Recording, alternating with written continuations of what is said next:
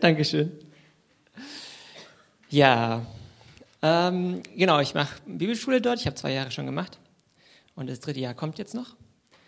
Und ähm, nur für diejenigen, die Forum Wien das noch nie gehört haben, das, ähm, vom Verbund her gehört es zu den Brüdergemeinden. Und bei den Brüdergemeinden finde ich es auch sehr spannend. Da gibt es die riesen Bandbreite zwischen sehr traditionell mit Kopftuch und überhaupt bis hin zu, oh, ja stimmt, eigentlich heißt sie Brüdergemeinde, aber total evangelistisch und auch charismatisch. Es gibt auch charismatische Brüdergemeinden. Ähm, genau, und deswegen habe ich ein Praktikum gemacht. Das erste Foto bitte. Ich war im Praktikum in Kamerun, bin jetzt gerade am Montag zurückgekommen. Sechs Wochen lang äh, beim Bibellesebund vom Kamerun. Habe dort zwei Freizeiten mitgemacht für die Kinder von vier bis 18 Jahre in drei Altersgruppen. Und habe halt da ähm, die Kreativangebote gemacht und beim zweiten Camp war ich für die Teenies zuständig. Und ein kleines Zeugnis von dem, was ich dort gelernt habe. Ähm, das erste Camp war für mich sehr schwer, weil ähm, es angefangen hat zwei Tage, nachdem ich dort angekommen bin und ich noch nicht so richtig auf Kultur und alles Mögliche eingestellt war. Und gleichzeitig, solche Freizeiten sind auch immer Zeiten, wo man wenig schläft. Und beides zusammen war irgendwie zu anstrengend für mich und dann bin ich irgendwann krank geworden. Ähm, aber ich durfte lernen, ich ähm, muss meine Grenzen auch irgendwie respektieren weil Gott mir meinen Körper auch geschenkt hat. Er hat gesagt, es ist ein Tempel des Heiligen Geistes. Das ist wichtig. Da ist was Heiliges. Das heißt, hier muss ich auch lernen, Gottes Liebe für mich anzunehmen, da wo Gott mich mehr respektiert, als ich mich selber respektiere. Und nochmal tiefer habe ich das verstanden, als der Direktor mich dann gefragt hat, was brauchst du, um aufzublühen? Ich dachte so, was, aufzublühen? Ich habe mir, ich hab mir beim, bei dem Praktikumsbericht, ich mir die Frage gestellt, was brauche ich, um nicht krank zu werden? Ähm, aber aufblühen ist ja nochmal eine andere Nummer. Dann hat er gemeint, ja, ja, aufblühen, weil wenn du aufblühst, dann werden die Kinder auch aufblühen. Dann ich so, okay. Und habe ich mal drüber nachgedacht und weil er so konkrete Fragen gestellt hat, habe ich gemerkt, er meint es ernst. Und habe gesagt, okay, also zum Beispiel in der Früh dieses Mitarbeitertreffen, da werde ich nicht kommen weil ich einfach mehr Schlaf brauche. Und ähm, trotz diese, diese Frage, was brauchst du aufzublühen, hat mich so geprägt, weil ich immer so dachte, ich will möglichst viel geben, möglichst viel dienen, möglichst weit an, meinen, an meine Grenzen gehen und darüber hinaus. Aber ich muss nicht immer an meinen Grenzen sein, um effektiv zu sein. Da gibt es ein schönes Modell aus, der, aus den Sozialwissenschaften. Nächste Folie bitte die ganz innen drin, so die Komfortzone, da wo wir alles schon kennen und wo alles ja so ist, wie wir uns das, wie wir uns das vorstellen, wie es, wie es gewohnt sind. Und am liebsten wollen wir, wollen wir die ganze Zeit da drin bleiben. Nur da lernen wir nicht viel. Man braucht ein bisschen Herausforderung, um in diese Lernzone zu kommen und mal wieder mal, mal was Neues zu probieren, mal was Neues zu machen, ähm, die Dinge mal anders auszuprobieren, als sie sonst sind. Aber wenn es zu viel Neues ist, dann kommt man in die Panikzone. Die Panikzone ist dann da, wo alles neu ist und ich gar nicht mehr weiß, was ich tun soll, weil ich so überwältigt und überfordert bin von allem. Und ich wollte immer so an dem Rand zur Panikzone sein.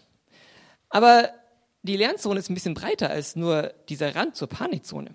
Und ich darf wie beim Tanzen mal dort und mal dort und mal wieder ein bisschen, bisschen Richtung Komfortzone, wieder zur Lernzone hin und her gehen, weil Gott mich liebt.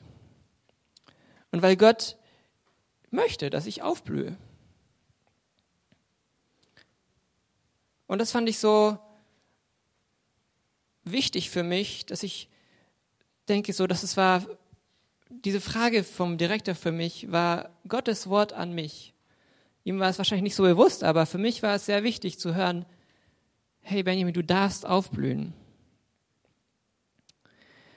Und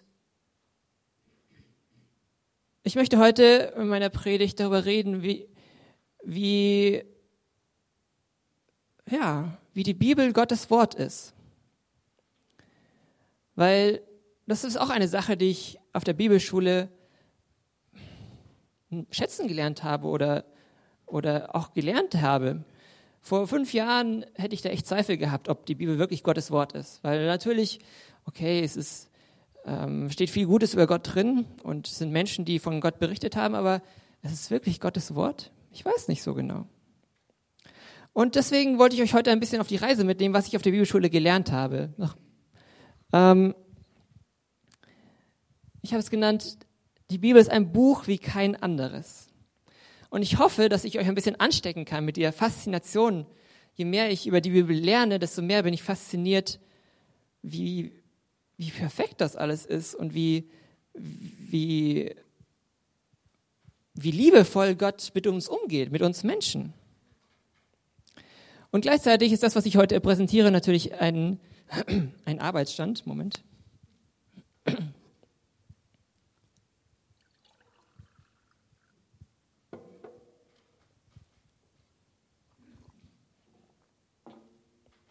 ein, ein ähm, der Stand meine Meinung von heute. Ähm, und ich dachte, um eine Einleitung zu geben, gucke ich mir erstmal die Zahlen an. Ähm, die Bibel hat 66 Bücher, 1189 Kapitel und dann dachte ich mir, was bringt das? Das sagt jetzt auch nicht so viel aus über den Inhalt der Bibel. Ähm, schon interessanter fand ich schon die Zahl, dass 20 Millionen Zahl Bibeln pro Jahr verkauft werden oder verschenkt werden. Ganz weltweit 20 Millionen Jahr, Bibeln pro Jahr, weil es ausdrückt, dass die Bibel irgendwie ein Buch ist, die Gesellschaften prägt, die Denkweisen verändert. Und gerade in der westlichen Welt hat die Bibel über die Jahrhunderte viel die Gesellschaft verändert. Und da gibt es ein schönes Buch darüber von Vishal Mangalwadi, das sehr viele Beispiele bringt, wie die Bibel die Gesellschaften verändert hat. Aber gut, dieses Wissen und diese, diese Veränderungen alleine, warum ist das Bibel, die Bibel ein besonderes Buch? Dieses Wissen alleine hilft noch nicht. Und deswegen kommen wir gleich zum nächsten Schritt. Was, was ist die Bibel für dich? Was ist die Bibel für dich persönlich? Und ich dachte, bevor ich da mehr darüber rede, was ich darüber denke, ähm, euch erstmal zu fragen, ich habe euch drei Fragen aufgeschrieben. Was ist die Bibel für dich? Ähm, oder auch, warum ist die Bibel wichtiger als alle anderen Bücher? Oder auch die Frage des Wozu? Wozu liest du die Bibel? Und ähm, ihr dürft es jetzt so machen, ihr könnt euch zu eurem Nachbarn drehen und in, zu zweit, zu dritt, zu viert ähm, euch eine Frage aussuchen, die ich interessant, interessant findet. Und ihr gebt euch, ich gebe euch ein paar Minuten, sagen wir fünf Minuten, und ähm, ja, tauscht euch darüber aus. Kommt zum Schluss.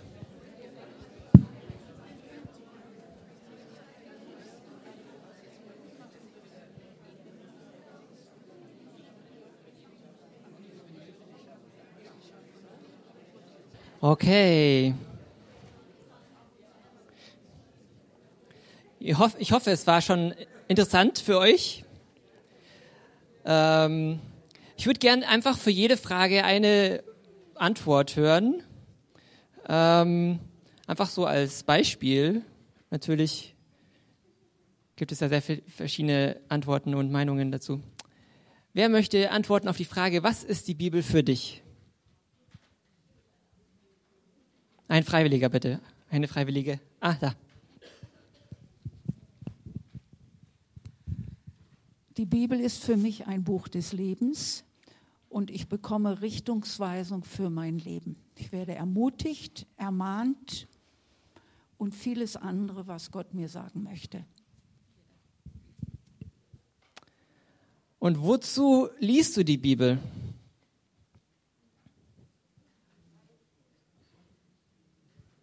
Ja. Wort ist inspiriert durch den Heiligen Geist und das ist ein Buch der Bücher, die eben die göttliche Weisheit äh, aussagt. Oder man wird, wie sie schon sagte, geführt. Man wird unwillkürlich geführt und, und darauf hingewiesen, was man falsch gemacht oder falsch gemacht hat und worin man sich ändern muss. Und das ist, äh, also das ist, ist einfach das beste Buch äh, das wichtigste Buch für Menschen, die, die wirklich dann zu Gott kommen wollen. Und die letzte Frage, warum ist die Bibel wichtiger als alle anderen Bücher?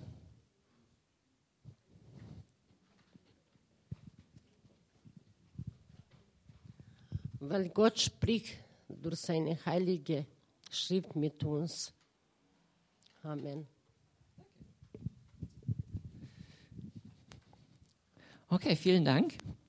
Ich werde auf diese Fragen nicht jetzt direkt antworten, aber meine Predigt gibt darauf Antwort.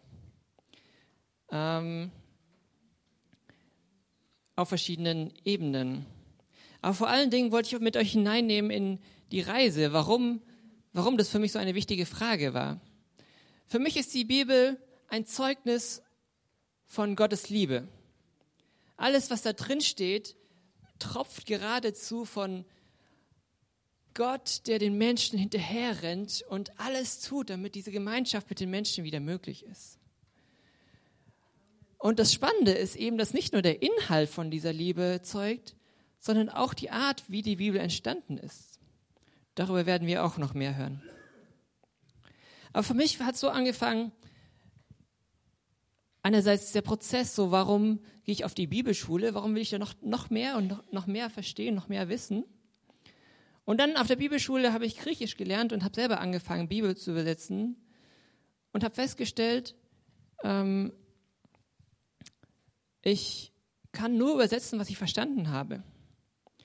Die, ich habe versucht, erst Johannesbrief zu übersetzen in Kindersprache, weil ähm, ich gerne mit Kindern arbeite. Und ähm, um das wirklich so klar auszudrücken, damit die Kinder es auch verstehen können, kann ich nur das ausdrücken, was ich verstanden habe. Und die Verse, die ich nicht verstanden habe, konnte ich nicht wirklich übersetzen. Und dann habe ich mich gefragt, so ja, aber ist es denn wirklich jetzt Bibel, was ich da gemacht habe, oder ist es eine Auslegung von der Bibel? Und das war eine schwierige Frage, weil natürlich versuche ich so genau wie möglich zu übersetzen und die, Bibel wiederzugeben, so wie ich sie im Griechischen lese, aber gleichzeitig ist es natürlich meine Meinung. Aber gleichzeitig, also, okay, ja, es sind Menschen, die die Bibel übersetzt haben. Es sind ja auch Menschen, die die Bibel geschrieben haben. Aber gleichzeitig gebe ich der Bibel die Autorität, mein Leben zu verändern. Gleichzeitig kann die Bibel mir sagen, was ich zu tun habe. Und wenn die Bibel eine Meinung hat und ich eine andere Meinung hat, dann versuche ich genau hinzuhören und zu gucken, wie meinst du das, Gott?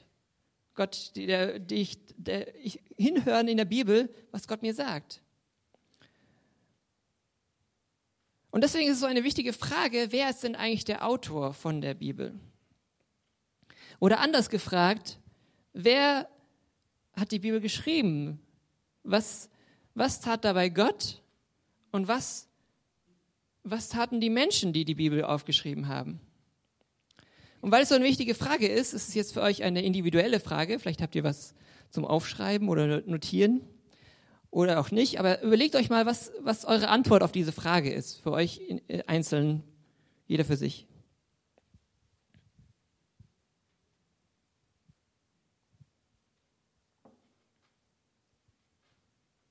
Also meine Antwort auf diese Frage ist, wer ist der Autor?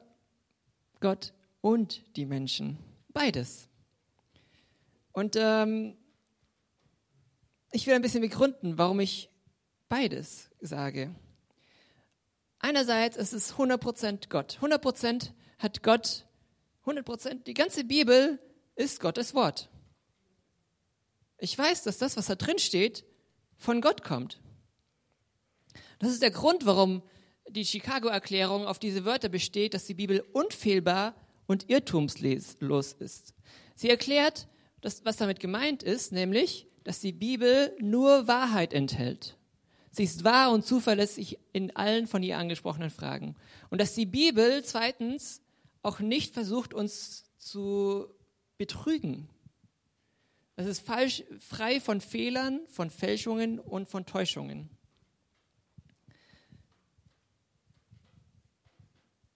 Warum? weil die Bibel etwas von Gott inspiriert es ist. Inspiriert ist ein schwieriges Wort, weil das hilft uns nicht zu verstehen, was, was da genau passiert. Aber irgendwie hat Gott sein Werk dort geschrieben. Und weil wir vertrauen können, dass es Gottes Wort ist, ist es ein, ein, ein Standard, ein Maßstab.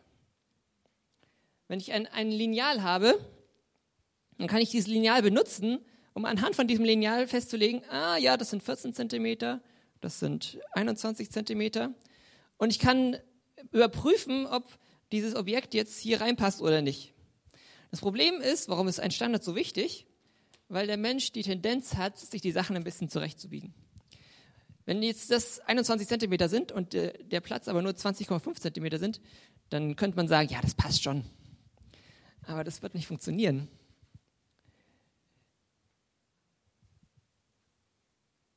Und eine Begründung, warum ich so sicher sein kann, dass, dass ich dem vertrauen kann, was da drin steht, ist, weil Jesus genauso auch mit dem Alten Testament umgegangen ist. Denn was die Bibel sagt, das sagt uns Gott. Ein Beispielvers ist Matthäus 19, Vers 4 bis 5. Matthäus 19, Vers 4 bis 5, da geht es um die die Scheide, Scheidungsfrage, die Pharisäer kommen zu Jesus und sagen, ja, wie ist es jetzt mit, mit der Scheidung und so weiter. Und Jesus begründet mit dem Schöpfungsbericht. Jesus antwortete, habt ihr nicht gelesen, dass der Schöpfer am Anfang die Menschen als Mann und Frau erschuf und dass er gesagt hat, deshalb wird ein Mann Vater und Mutter wird ein Mann Vater und Mutter verlassen und sich mit seiner Frau verbinden. Und die zwei werden ein Leib sein. Hier zitiert er 1. Mose 2, Vers 24. Die Leute damals kannten die Bibel ziemlich auswendig oder zumindest Teile davon. Und von daher wussten sie, ah ja, stimmt, das ist jetzt ein Zitat. Wenn wir aber jetzt nachschlagen bei 1. Mose 2, Vers 24, dann stellen wir fest, dass da nicht steht, und Gott sprach, deshalb wird ein Mann Vater und Mutter verlassen und sich mit seiner Frau verbinden, sondern da steht es einfach als Kommentar von dem Erzähler, von dem Schreiber vom, vom Genesis-Buch. Das heißt, hier Jesus, sagt Jesus, das, was die Bibel sagt, sagt Gott. Damit ist Gott gemeint. Das, hier ist die, die Schöpf, der, der Schöpfer gemeint. Er vertraut den Menschen, dass sie Gottes Wort aufgeschrieben haben.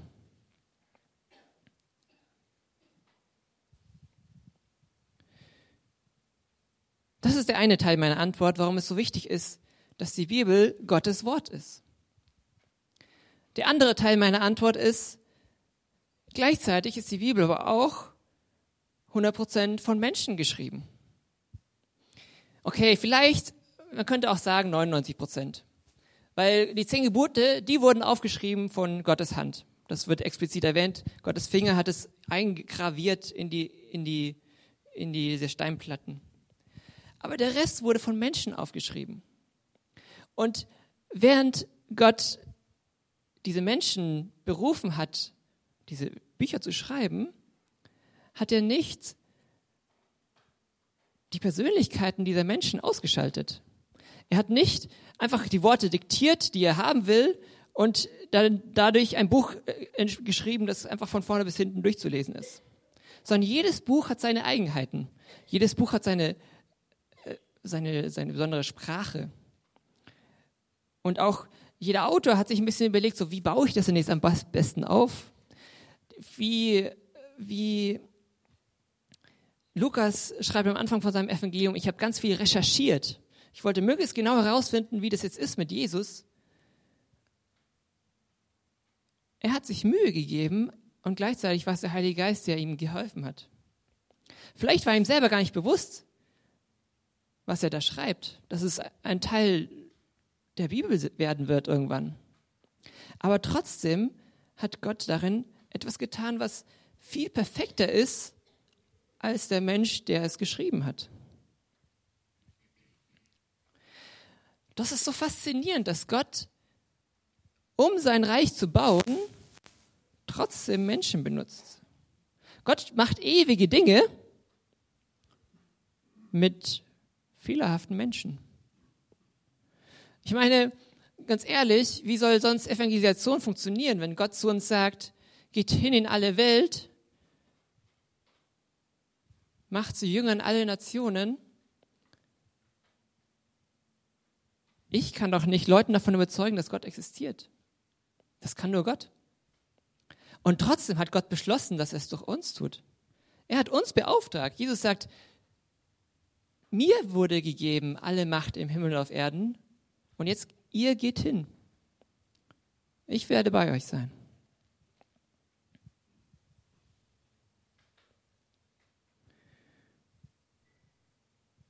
Das heißt, die Bibel, wir können es vergleichen, so ähnlich wie, wie Jesus. Jesus war auch 100% Mensch und 100% Gott. Er war Gott mitten in einer sündigen Gesellschaft. Er war sündlos und trotzdem war er Mensch. Er, war, er hatte als Mensch alle Versuchungen, die wir auch erlebt haben. Er hat gepupst, er hatte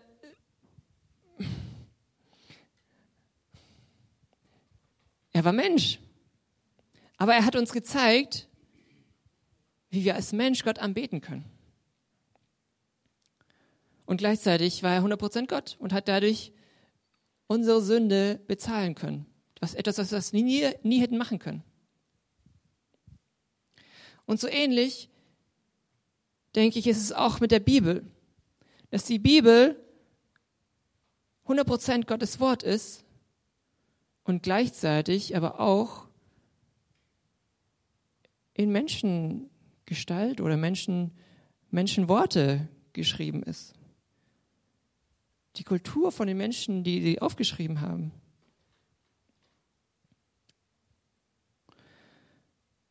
Und jetzt haben wir noch ein kleines Problem die Chicago-Erklärung erwähnt es selber auch und sagt, naja, eigentlich das, was, was unfehlbar und irrtumslos ist, ist der Urtext. Also der Text, den die Leute damals aufgeschrieben haben, der ist fehlerlos. Weil wir haben ganz viele Handschriften, erstaunlich viele Handschriften, die in ganz kleinen Punkten abweichen, ob da jetzt ein Artikel steht oder nicht. Meistens sind es einfach nur kleine Abweichungen, aber man fragt sich so, was heißt es denn jetzt, dass, dass der Urtext unfehlbar ist? Aber ich stelle mir das ungefähr so vor, wie dieses Lineal.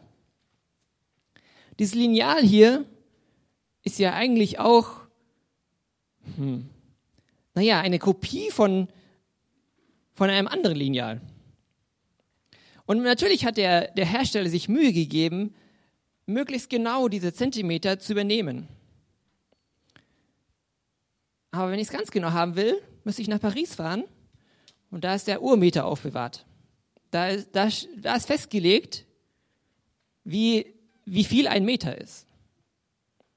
Und wenn ich jetzt ganz viel Präzision brauche, dann müsste ich vielleicht irgendwie das nachprüfen, ja.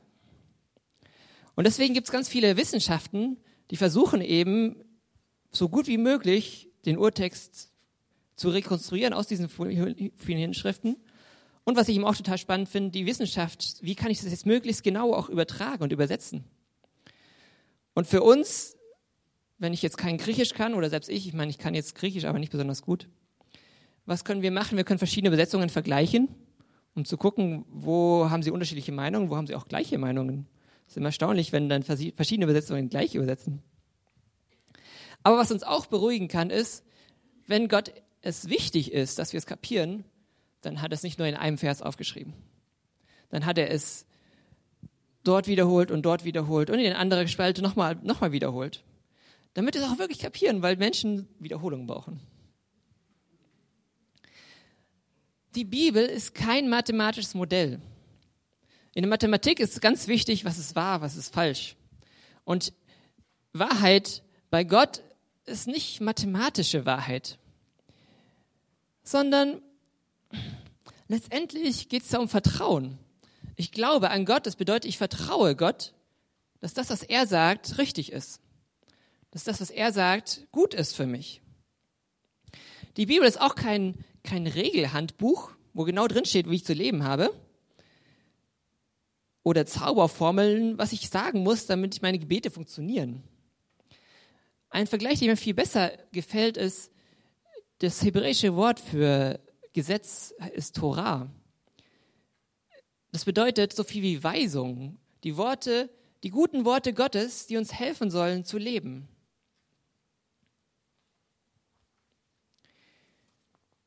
Ich möchte euch noch einen anderen Vergleich vorstellen, der mir damals geholfen hat, zu verstehen, um was es in der Bibel eigentlich geht. Das ist der Vergleich, die Bibel ist wie ein Brot. Erstmal Brot, weil Brot für uns Deutschen ein Grundnahrungsmittel ist. Und weil ich behaupte, dass die Bibel ebenfalls ein, ein, ein Grundnahrungsmittel ist, das unser Leben bestimmen soll. Dass wir gar nicht mehr ohne Bibel und ohne die Wahrheiten der Bibel leben wollen können. Dass es ganz normal für uns wird, Bibel in uns aufzunehmen.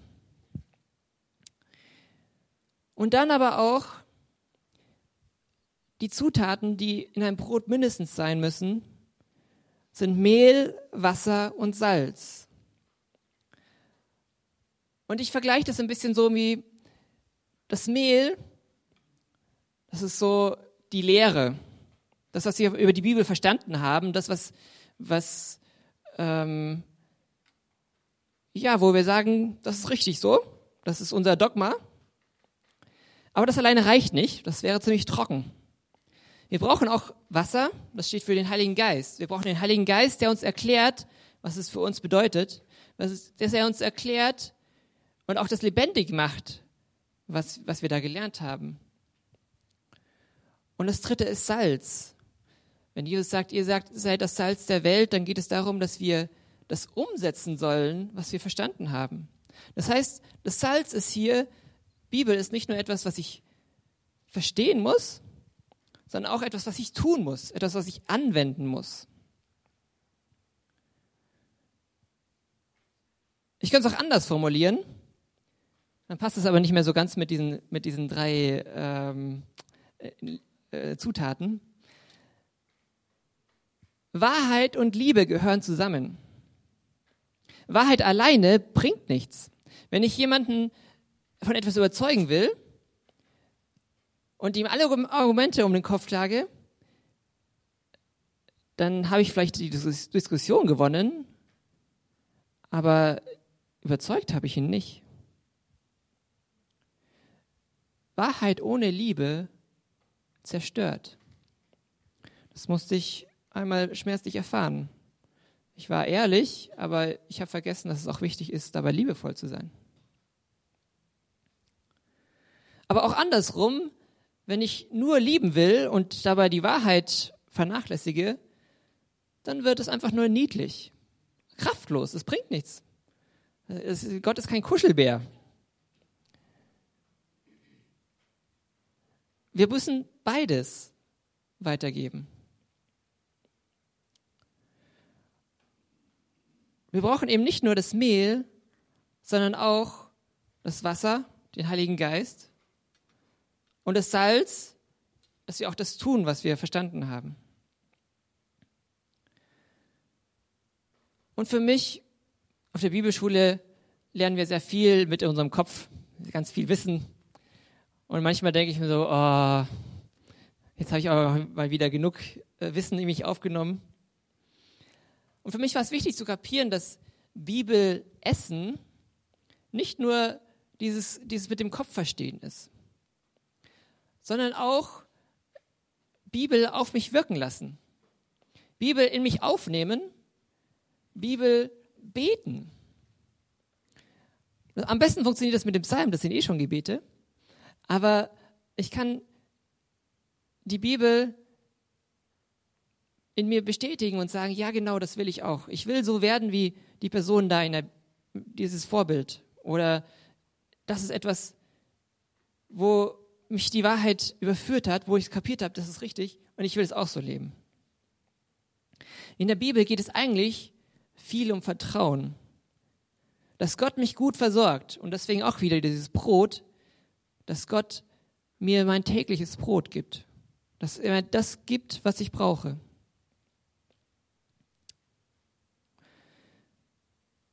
Und deswegen möchte ich euch noch ein bisschen ähm, Tipps weitergeben, die ich gelernt habe über, wie können wir das verstehen, was Gott meint.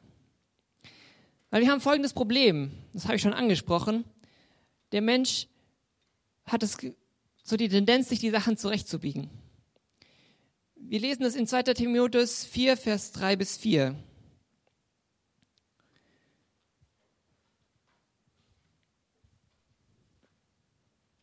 Da schreibt Paulus an Timotheus, es kommt eine Zeit, da werden die Menschen der gesunden Lehre des Evangeliums kein Gehör mehr schenken.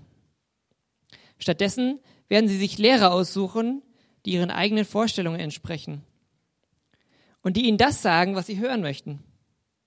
Sie werden die Ohren vor der Wahrheit verschließen und sich Legenden und Spekulationen zuwenden. Paulus sagt, die Gefahr ist, einfach nur noch sich das anzuhören, was mich bestätigt. Mir die Prediger rauszusuchen, die genau meiner Meinung sind. Und wo ich sage, ja, genau, das finde ich auch. Und alle anderen, ja, die haben es nicht so ganz kapiert. In der Psychologie nennt man das Self-Serving Bias. Ich glaube lieber das, was mich eh schon bestätigt, weil es einfacher ist, als wenn ich mich damit auseinandersetzen muss. Ja, sagt jetzt was anderes. Hat er vielleicht doch ein bisschen recht? Muss ich vielleicht Entscheidungen meines Lebens verändern? Muss ich vielleicht anders denken, anders, anders handeln? Und deswegen ist Bibellesen wirklich Arbeit. Es geht dabei darum, gut hinzuhören. Es ist viel zu einfach zu sagen, ich habe eine bestimmte Meinung und dann die Bibel zu durchsuchen nach einem Vers, der meine Meinung unterstützt. Das kann man machen, aber das verändert nichts. Ich möchte es andersrum tun. Ich möchte die Bibel lesen und ihr zuhören und ihr erlauben, meine Meinung zu verändern. Eigentlich geht es darum, wie bei Leuten, die verliebt sind, wie meinst du das eigentlich genau? Ich habe da so eine Ahnung, aber ich bin mir nicht ganz sicher. Ich will es nicht aus mir selbst heraus vervollständigen. Was meinst du damit? Und auch wenn wir an, an Stellen kommen, wo wir uns denken so, oh, das ist aber komisch, dann eben hinzuhören, an, genau zu suchen, so was, Gott, was meinst du damit? Wir brauchen keine Angst haben, dass das, was da drin steht, unser Leben kaputt macht. Weil wir Gott vertrauen können, dass das, was er uns gibt, gut ist. Das heißt, wenn ich etwas lese, was mir nicht gefällt, dann habe ich nicht zuerst so die Ab Abwehrhaltung, wo ist der Fehler, wo, wo habe ich jetzt was falsch verstanden, sondern dann versuche ich in dieser Gegenwart von diesem Vers zu bleiben, von, letztendlich von Gott zu bleiben, ne? dass, dass Gott zu mir reden kann und frage Gott, was, was meinst du jetzt mit diesem Vers? Und manchmal braucht man ein paar Tage, um, um dem da hinterher zu suchen und hinterher zu, äh, zu, zu fühlen oder naja, wie gesagt, ich möchte dir ein paar praktische Tipps geben, wie, de, wie ich denn das meine mit genauer hinhören. Zum Beispiel, als ich diese Predigt vorbereitet, habe ich festgestellt, der zweite Timotheusbrief redet sehr viel über, wie soll ich lehren, weil er Paulus Timotheus erklärt, wie soll er seinen Dienst ausführen. Und als ich das gelesen habe, dachte ich mir, okay, was, was, kann, ich aus diesem, was kann ich aus diesem Brief lernen? Dann habe ich erstmal den Brief ganz durchgelesen.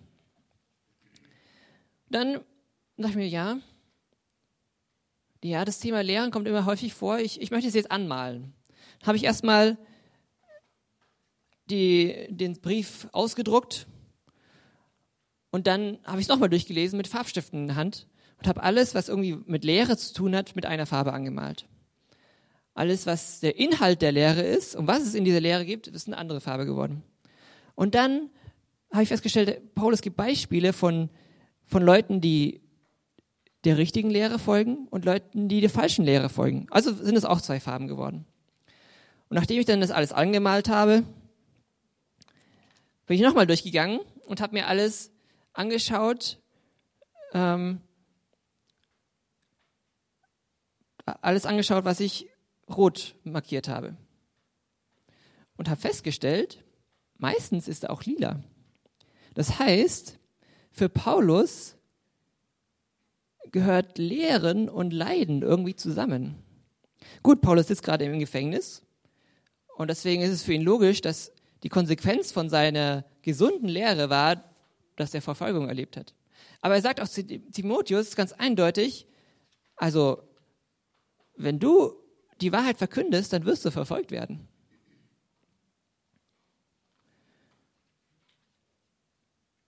Das ist ein, eine, eine Lektion, die mich überrascht hat, weil ich nicht dachte, dass, dass es da drin steht. Aber der, einfach dadurch, dass ich den Brief an diesem Tag drei, viermal durchgelesen habe, dachte ich mir, nee, das scheint Paulus irgendwie wichtig zu sein. Und der nächste Schritt ist dann, sich zu fragen, okay, was, was heißt es jetzt für mich? Das heißt, eine wichtige Methode, die ich euch weitergeben möchte, ist, das auseinander zu dividieren. Nicht, einem, wenn ich einen Bibelvers lese, sofort zu fragen, was heißt das für mich, sondern erstmal zu überlegen, was steht da eigentlich? So wie man in, in Deutsch erstmal eine Zusammenfassung macht.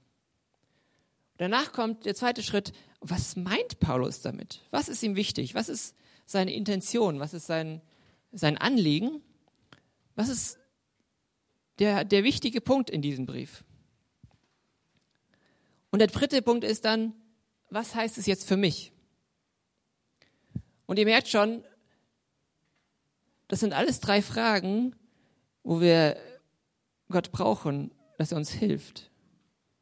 Vor allem dann am Ende, wo wir selbst herausgefordert sind, was heißt es denn jetzt für mich? Ich habe jetzt noch nicht so viel dafür, dafür gelitten. In Deutschland ist ihre Verfolgung oft ignoriert zu werden, so im Sinne von, ähm, ja, ist ja eh nicht so wichtig, was er sagt. Vielleicht ist das die Verfolgung, die bei uns normal ist. Vielleicht heißt es aber auch, bist du bereit, alles andere aufzugeben? Was ist dir eigentlich wichtig?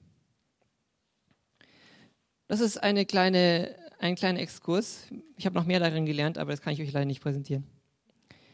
Ähm und wie gesagt, Bibellesen ist Arbeit. Es ist einfacher, einfach nur Bücher über die Bibel zu lesen oder Predigten anzuhören. Denn seitdem ich selber Predigten vorbereite, weiß ich, wie viel Arbeit es ist. Für die Jonas-Predigt habe ich bestimmt 30, 40 Stunden gebraucht. Für diese Predigt nicht ganz so viel, vielleicht 20 Stunden. Wie lange brauchst du für eine Predigt? Noch länger. Also der Grund, warum dort in einer Stunde oder in einer halben Stunde so viel Ideen und ähm, so viele Ergebnisse präsentiert werden, weil da einfach viel Arbeit dahinter steckt. Und gleichzeitig ist es trotzdem wichtig, dass Sie selber die Bibel lesen. Warum? Weil es der Maßstab ist. Und die Reformatoren haben darauf insistiert, sola scriptura, lest die Bibel selber. Nicht die Kirche, nicht die Prediger sollen euch vorgeben, was richtig ist. Und deswegen Ihr könnt gerne noch mehr über diese Methode lesen, das heißt induktives Bibelstudium. Da gibt es ja noch mehr Frage, Fragen zum Beispiel, die man stellen kann und so weiter. Ein zweiter Tipp, ähm, achtet auf den Kontext. Einzelne Verse einfach nur verstehen zu wollen, denke ich mir immer so wie, wenn ich ein Interview nehme und einen Satz rausnehme, das ist, kann ich auch ziemlich missverstehen. Das heißt, was steht da außen rum? In welcher Geschichte, in, welcher, in welchem Absatz? Ähm, was, was für eine Rolle hat dieser Vers in diesem Absatz? Was für eine Rolle hat dieser Absatz in dem Buch? Und ein Hilfsmittel ist, sind diese Videos von das Bibelprojekt. Das, auf Englisch gibt es auch, The Bible Project. Und inzwischen fangen sie an, diese Videos auch auf Deutsch zu besetzen. Das sind 10 Minuten Videos, die erklären, ähm, dir einen Überblick über das gesamte biblische Buch geben. Also um was geht es in diesem Buch und wie ist dieses Buch aufgebaut. Und ich finde die genial, weil sie innerhalb von kurzer Zeit zusammenfassen, was sind so die, die, die wichtigen Dinge. Und es hilft da hinterher zu verstehen, in welchem Kontext die einzelnen Stellen sind, die ich, die ich lese. Im Englischen gibt es inzwischen für alle, für alle Bücher ein Video, im Deutschen noch nicht, aber das kommt noch.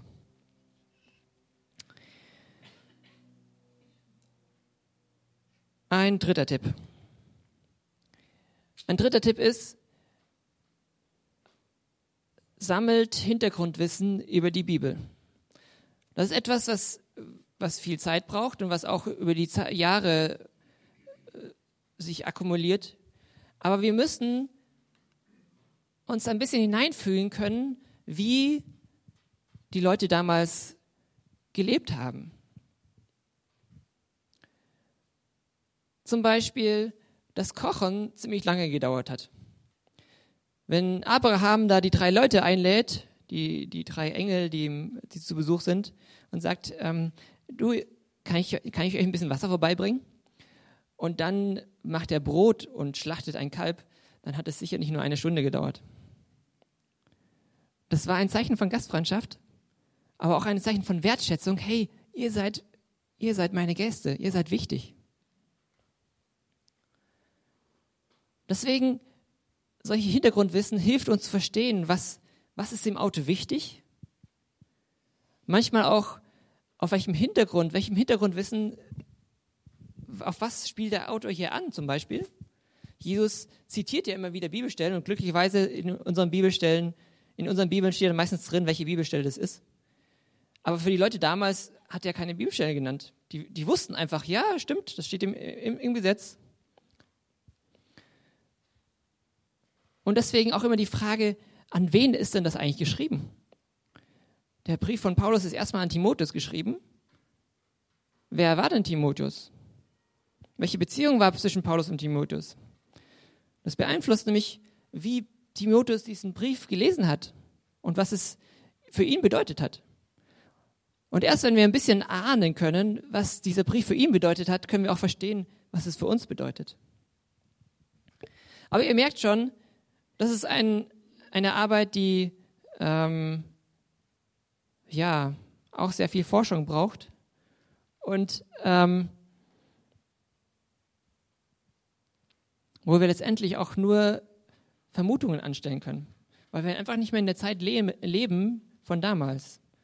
Es gibt Quellen von damals, es gibt Archäologie von damals, aber die Wissenschaft ist immer noch dabei, mehr herauszufinden, was, was, die, was die, Wissen, die, die Kultur von damals war. Ein letzter Punkt ganz kurz. Ähm, was ebenfalls beeinflusst, wie ich einem Text zuhöre, ist die, die literarische Gattung. Also, ist es ein Psalm oder ist es ein Brief? Ist es eine Erzählung?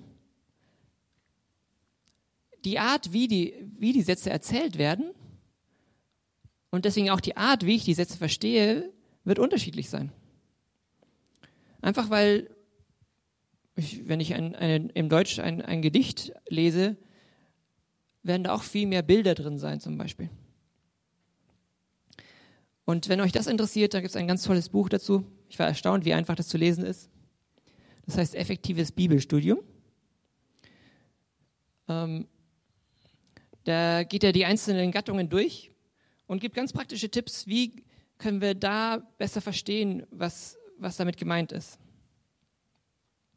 Und es gäbe sicher noch viel mehr zu erzählen, aber ich möchte euch nicht unnötig, ähm, nicht, nicht noch mehr Zeit in Anspruch nehmen. Aber wenn ihr da Interesse habt, könnt ihr euch sicher an die Ältesten wenden. Die werden bestimmt für euch ein Seminar machen, wenn die, der Bedarf dafür, dafür besteht. Weil es so wichtig ist, dass wir unsere Bibel gut zuhören und bereit sind, uns von ihr verändern zu lassen. Zum Schluss Bibel lesen, und deswegen habe ich heute über Bibellesen gepredigt, ist Anbetung. Wenn ich Bibel lese, ist es eine Art, Gott meine Liebe zu zeigen. Und wir sollen Gott lieben Mit unserem ganzen Verstand, mit unserem Herzen, mit allem, was wir sind.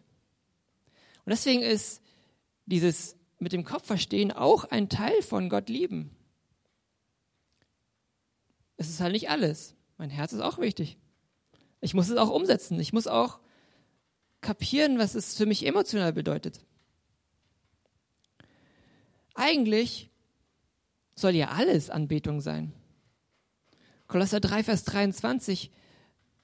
Was ihr auch tut, tut es als dem Herrn, tut es für Gott.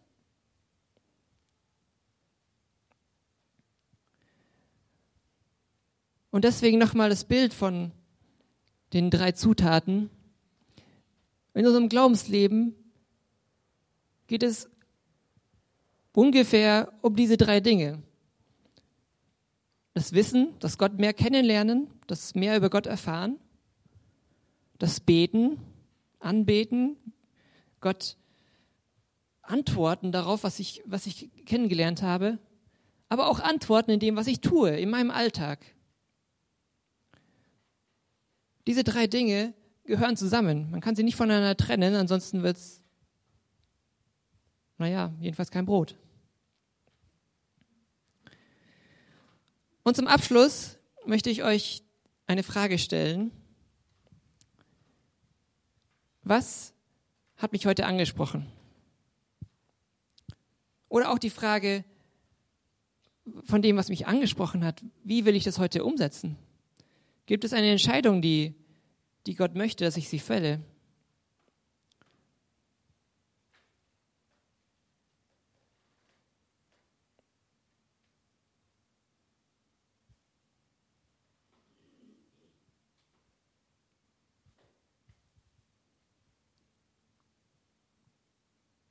Und ich möchte noch für euch beten.